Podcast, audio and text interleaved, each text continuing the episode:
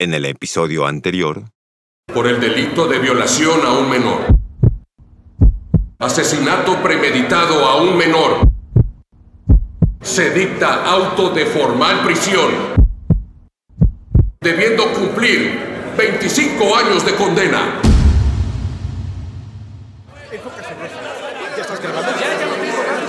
Adrián, Adrián, mira la cámara. ¿Disfrutaste lo que hiciste? El respetado juez de la Suprema Corte, Ivo de Martín, ha concluido el juicio. Mamá, por favor, te lo suplico. No dejes que me lleve. Descansa en paz el pequeño Luca.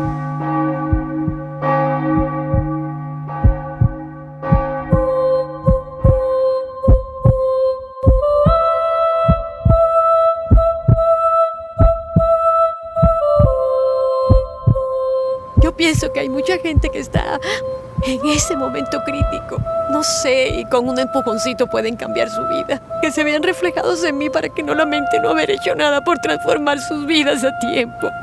Derivan de una pésima educación y falta de valores en sus hogares. ¿Y si esos miembros de la familia nunca han experimentado el respeto por alguna de las cabezas, jamás respetarán a los demás? Yo vi las noticias en la tele y la madre de ese chico le echaba la culpa en lugar de preguntarse qué hizo mal. Se entiende perfectamente la situación, Pepe. Ese niño no fue deseado. Eso es, Miriam. Esa es la base del problema. La vida que le dieron al niño asesino originó grandes resentimientos. No hubo quien se hiciera cargo de manera física y emocional. No hubo compromiso por parte de las cabezas de familia. Siempre supe que no merecías la vida. Debí tirarte cuando me enteré que te cargaba en mi vientre. ¡Te maldigo!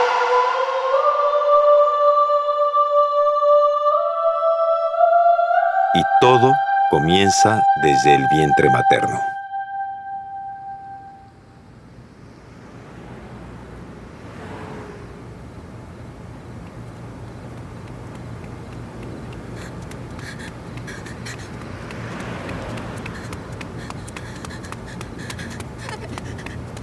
Señor, señor, por favor, por favor.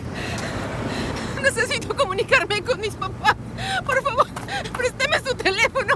Señor, por favor. No, no, no, no, no, no, no, no. Aléjate, muchacha. Señora, señora, por favor, por favor, ayúdeme. No, no, no, no me toques. No, ne- no necesito hacer una llamada. Ten, toma esta tarjeta. Allá hay un teléfono viejo. Ojalá te sirva. Muchas, muchas gracias. Muchas gracias, señora.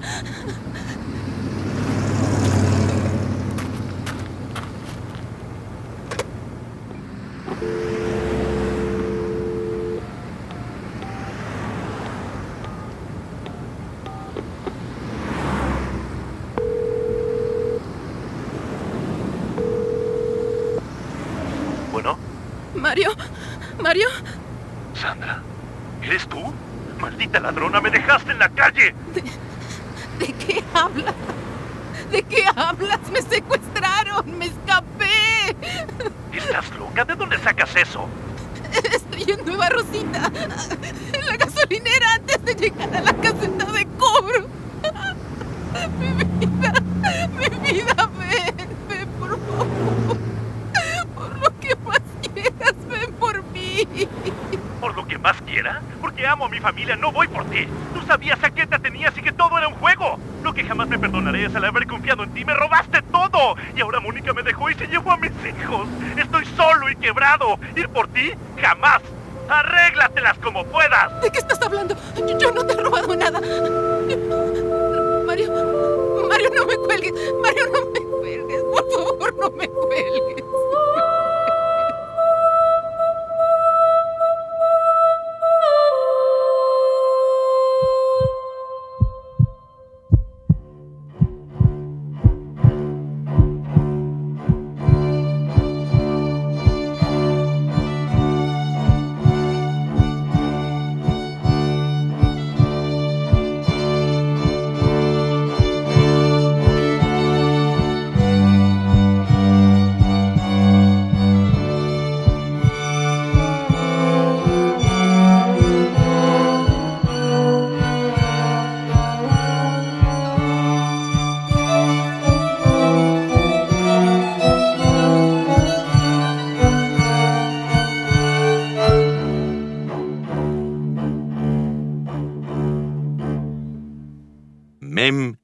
Reflexión.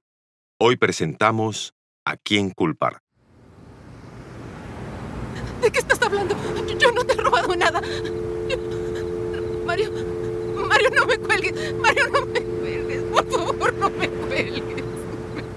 Sandra palidece al darse cuenta que Mario le colgó. Las lágrimas siguen rodando por sus mejillas y después de llorar por la angustia del secuestro, ahora sus lágrimas son producto del desconcierto. Las piernas temblorosas ya no soportan el peso de su cuerpo y se deja caer al suelo. Una pareja que escucha la conversación se acerca a ella. Son unos ancianos que se compadecen de la pobre Sandra. Ay, mujer, es terrible lo que te está pasando. Toma esto, cúbrete. ¿Cómo podemos ayudarte, muchacha? Necesito urgentemente llegar a mi casa. Los dos ancianos se miran entre sí y la mujer con los ojos llenos de compasión mira a su esposo. Él, sin decir palabra alguna, acepta su petición silenciosa dando un sí, moviendo su cabeza. ¿Cómo te llamas, mujer? Sandra. Está bien, Sandra. No me digas nada más. Nosotros vamos de regreso a Monte Albán. ¿Te queda de paso? No puedo creerlo. Justamente es ahí donde vivo. Te llevaremos a tu casa. Solo, por favor, no nos involucres en nada. Solo queremos ayudarte, ¿sí? Muchas, muchas gracias, señora. Mi nombre no importa, Sandra. Mientras ya no sigas en esta zozobra, nos damos por bien servidos. Muchas gracias, señor. Muchas gracias, señor. De verdad, muchas gracias. Anda, no perdamos tiempo. El camino es largo. Súbete a la camioneta.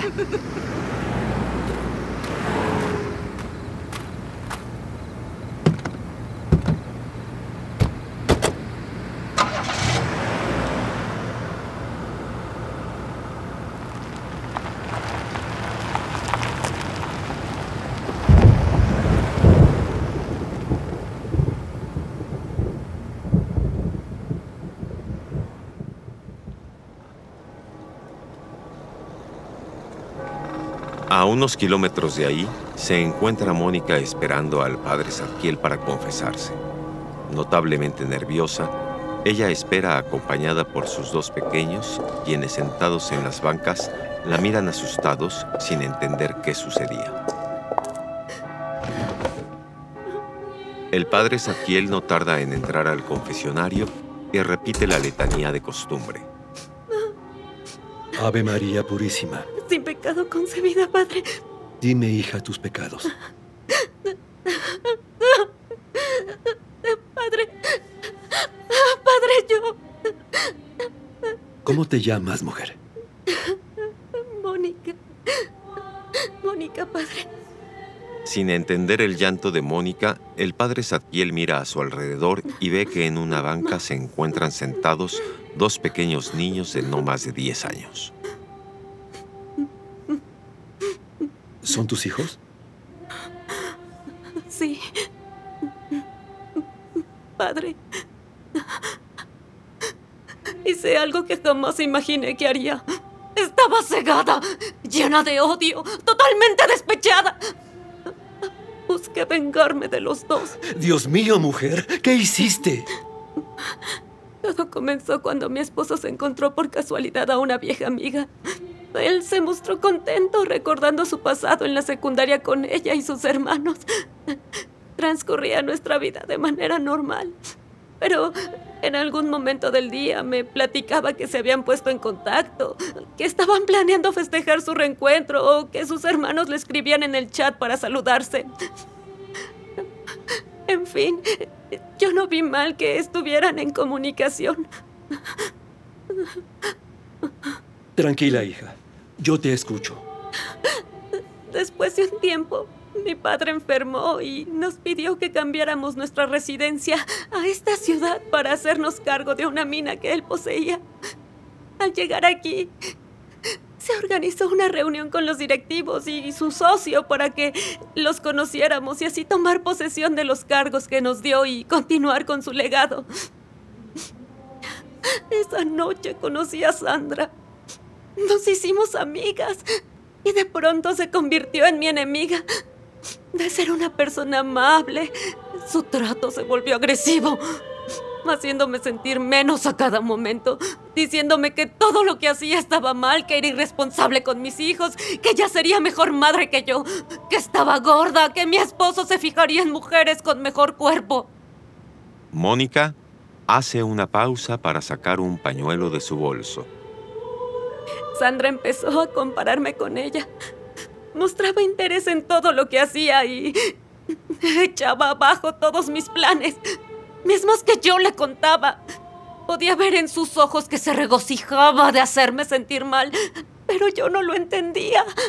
Porque no sentías mala voluntad hacia ella. Sí, padre. Sentí en el fondo de mi ser que algo estaba mal y yo sin entender qué era lo que estaba pasando. Me sentía como una niña regañada y aún así me desvivía por complacerla. Hasta que lo descubrí. Y el rompecabezas comenzó a tener forma. Qué chiquito es el mundo, padre. ¿Por qué, hija? Sandra era la amiga que mi esposo tiempo atrás encontró. ¡Qué barbaridad! Mi mundo se sacudió, mi burbuja rosa explotó. Sentía caer por un agujero negro. Mi mente estaba envuelta en un torbellino de emociones que me calaban el alma. Sentí una enorme desilusión, después rabia. Y pensé en vengarme. Dios mío, mujer, ¿qué hiciste? No hallaba en mi mente cómo hacerles daño. Cómo hacerles pagar el dolor tan profundo que sentía. Porque traicionaron mi confianza. ¿Sabe, padre? Si existieran leyes que enjuiciaran con severidad el daño emocional que causa una traición. La burla, padre. La burla. La vida no sería tan injusta. Pero no, no. Vivimos en un mundo así. No hay ley que les haga pagar el dolor que me hicieron sentir. No hay ley que defienda la sutileza del alma. No hay ley que sane sus heridas, ni la muerte lenta que sientes cuando una parte de ti deja de existir. ¿Pero qué hiciste, mujer? ¿Que no ves que tienes dos niños? ¿Acaso los mataste? Pensé en hacerlo muchas, muchas veces, padre. Por más que le daba vueltas en mi mente sobre cómo vengarme, llegaba a la conclusión que yo terminaría en la cárcel. Y después de tanto dolor, pagar por lo que provocaron en mí no me parecía justo.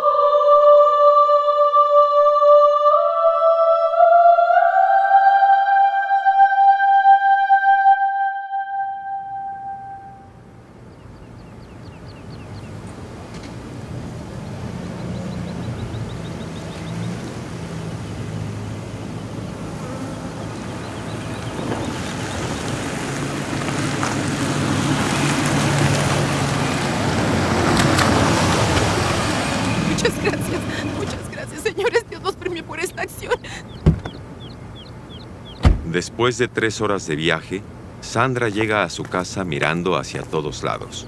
Visiblemente asustada, presiona rápidamente en el tablero del portero eléctrico su clave y en cuestión de segundos se abre el gran portón para dejar ver la hermosa finca estilo californiano donde vivía. Inmediatamente, corre jardín arriba para buscar a sus padres. Ellos sentados en la terraza, disfrutando del sol dominical con su cielo azul, la miran a lo lejos que se acerca a toda prisa. Papá, papá, mamá, ya por fin llegué. ¿Cuánto les pidieron por mí? De verdad, de verdad, les agradezco que lo hayan pagado.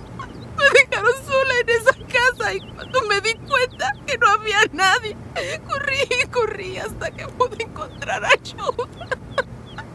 Los padres de Sandra la miran sorprendidos y sin entender qué les está diciendo su hija. Su madre la mira de arriba a abajo. Ay, ¿de qué hablas, Sandra? ¿Cuál secuestro? Nadie habló para pedir nada. Seguramente esta es otra de tus mentiras.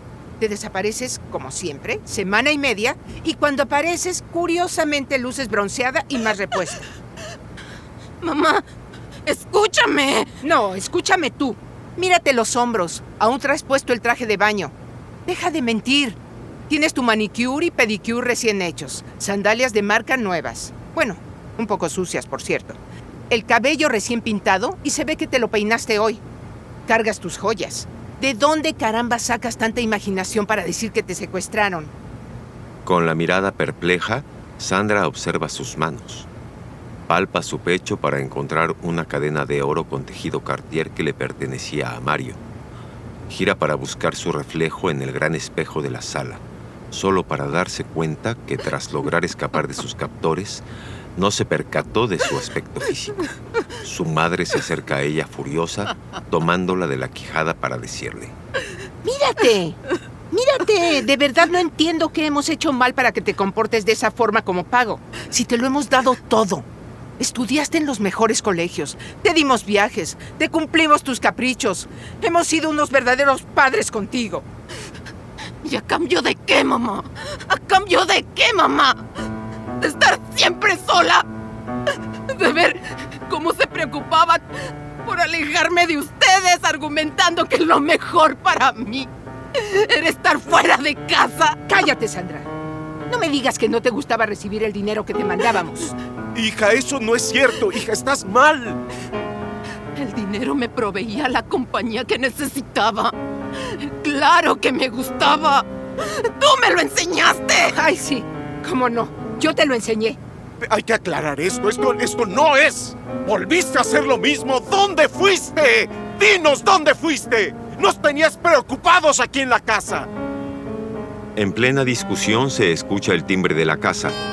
El padre de Sandra, con las manos en la cabeza y no entendiendo nada de lo que sucedía, mira por el portero eléctrico y se da cuenta que es Mario, el yerno de su socio, y lo deja pasar.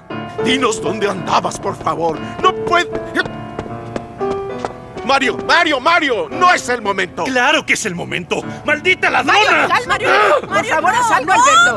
Oye, oye, ¿qué pasa? ¿Por qué le pegas? Sandra, sepáralo. ¡Papá, no, papá, déjalo, ¿Qué papá, derecho! Casa comportándote ¡Mario, no! de esa forma, Mario? ¡Me robó! ¡Me robó todo! ¡Absolutamente todo! ¡Sandra! ¿Cómo te atreviste a hacer esto? ¡Yo no te he robado nada! ¡Por favor! ¡Claro que me robaste, créeme! Sandra! ¡Tengo pruebas! Tú estuviste hace 15 días en mi despacho. Las cámaras te grabaron. Entraste a mi oficina y después te metiste a mi casa. Abriste la caja fuerte y te llevaste las joyas de mi mujer, mis acciones, dinero en efectivo. ¡La vaciaste, maldita! Y por último clonaste mis tarjetas y las mandaste a una cuenta que no he podido rastrear. ¡Contesta, maldita sea! ¿Cómo es que pudiste entrar a su oficina y a su casa? Escucha bien, Mario. Es el yerno de mi socio. Me estás perjudicando. Yo te di lo mejor. Sandra, ¿qué estás haciendo? Yo no te he robado nada. Por favor, ¿Qué has hecho, Sandra? Por Dios, ¿qué has hecho? ¿Cómo pudiste entrar a casa de Mario, Sandra? ¿Cómo pudiste avergonzarnos de esta forma? ¿Esa es la educación que te hemos dado? ¡Contesta, habla!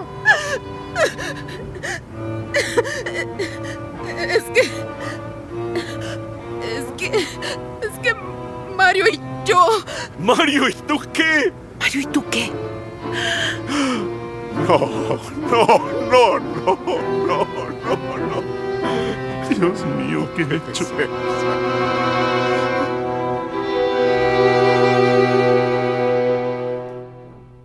Mientras tanto, en la iglesia, Dios mío, mujer, ¿qué hiciste? La secuestré, padre, y me hice pasar por ella. La traté de tal manera que nadie pudiera creerle que fue privada de su libertad. Hice que viviera en sangre propia toda la desesperación que yo sufrí. Hice que se sintiera desprotegida, que le robaron la vida. Hice que ella solita se colgara el letrero de Golfa. ¿Y Mario? Hice que se colgara el letrero de imbécil. Los marqué de por vida como ellos me marcaron a mí. Si yo los hubiera encarado, jamás habrían reconocido lo que hicieron. Se habrían salido con la suya y no tendría forma de darles una lección. Mario se burló de mí. Como ahora yo lo estoy haciendo de él.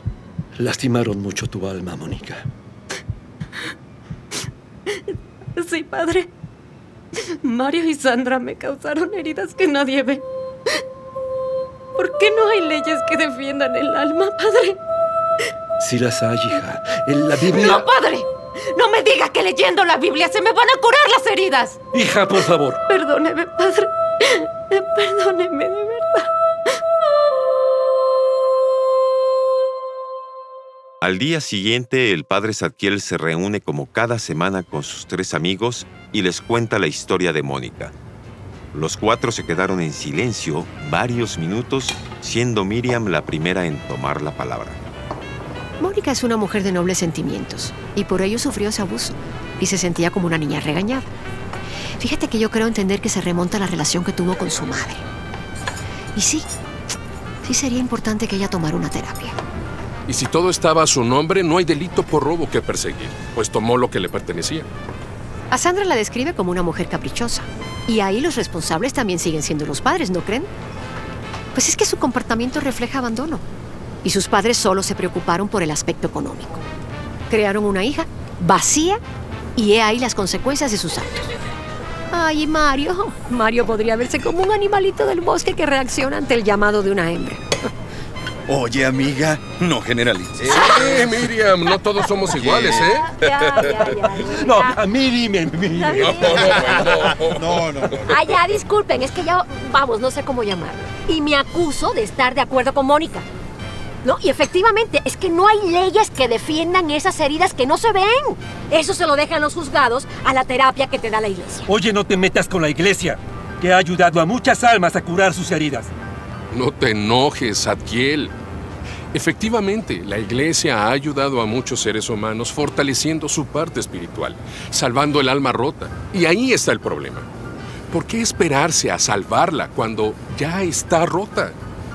En mi opinión, prácticamente hace que te resignes, que aceptes el daño sufrido, cuando debería de cambiar la forma de percibir al ser humano para no dañarlo, que efectivamente sea una prioridad nuestro ser. ¿Sí me explico? Ay, sí, Ivo. Pues es que vivimos en una sociedad machista y para colmo misógina. No, si es que no hay peor cosa que vivir en carne propia la burla y el desdén del marido que se mete con la amiga de la esposa. O con cualquier otra mujer. Ay, todavía cargar con el juicio malintencionado de los vecinos, amigos e incluso la propia familia. Como el... Ah, ¿no sabías? Ay, pero sí que esperabas. No, aguántate. Ay, que si los hombres son así. Ay, que si se calman a los 50. Que si vas a perder todo, si te quejas, incluso hasta te invita a que te hagas de la vista gorda con tal de seguir viviendo de la comodidad. Sí, es muy fuerte. Yo lo viví con mi madre. La sociedad acusa a la mujer que por su descuido perdió al marido cuando más bien es la falta de valores y la sociedad machista la que perdona esos actos. La denigra y luego le da terapia. Es que no hay ley que castigue el daño a la integridad del alma. Esa ley sí existe. Ay, sí, a la integridad física, psíquica y moral, señor juez. Mas no a la integridad del alma. Mira, lo que yo quiero decir es que las leyes las hacen instituciones para dictaminar a los hombres. Pero los hombres no tienen inculcado ese valor. Recuerdo que la vez pasada que nos vimos, platicaste que la ley conoce de esos procesos de comportamiento, pero se remite a sus códigos, dicta sentencia y los encierra en la cárcel. ¿Es correcto? No se pueden imaginar la cantidad de hombres y mujeres que entiendo yo la vida que llevaron. No los exime de sus hechos y me debo remitir solo a cumplir la ley. Hace mucha falta inculcar valores en la humanidad. Tenemos que cambiar la percepción del ser humano ante las leyes y en nosotros mismos. Es obvio, y el ejemplo es muy claro en el juicio de Adrián. ¿Cómo? Pepe, tú nunca pones atención. Adrián, el niño asesino. ¿Lo recuerdas? Él fue un pequeño bebé gestándose en el vientre de su madre, recibiendo su odio. Es claro que esa mujer repitió patrones de conducta con su hijo y este tipo de comportamientos se han repetido y se seguirán repitiendo. Adrián me recuerda al asesino de mi padre. ¿El asesino de tu padre? Cuéntanos qué pasó. Sí. Fue algo muy triste. Ay, Ivo, perdón. Jamás imaginé que hubieran asesinado a tu papá. Recuerdo perfectamente esa mañana. Mi madre estaba a punto de dar a luz. Nos subimos al auto y nos dirigimos al hospital. A unos cuantos metros de llegar a nuestro destino, nos quedamos atrapados en medio de una manifestación. Mi padre comenzó a pedirle a la gente que nos dejara pasar mientras tocaba el claxon. ¡Por favor, abran paso! ¡Necesitamos llegar al hospital! ¡Por el amor de Dios, abran paso!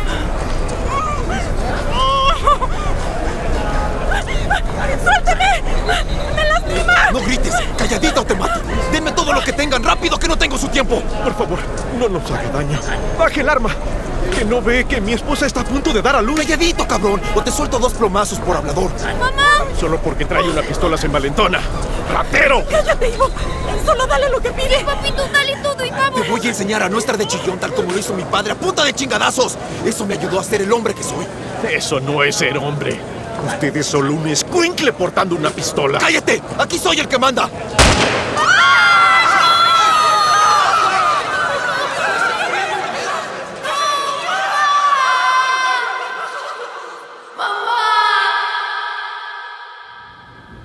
Así fue como mi padre perdió la vida. A manos de un adolescente que vivió acostumbrado a los golpes y vivía haciendo daño a los demás, tal como lo hicieron con él, pensando que es normal vivir así.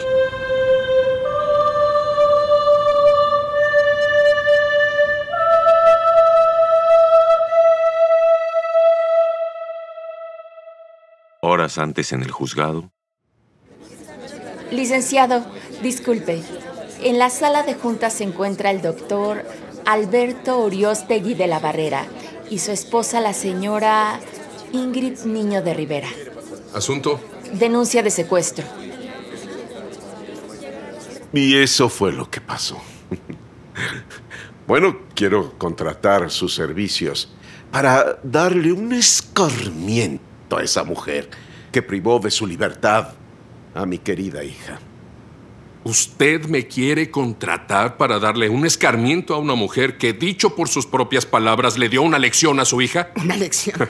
El buen juez por su casa empieza, doctor. Me parece que ustedes nunca se dieron el tiempo de educar a su propia hija.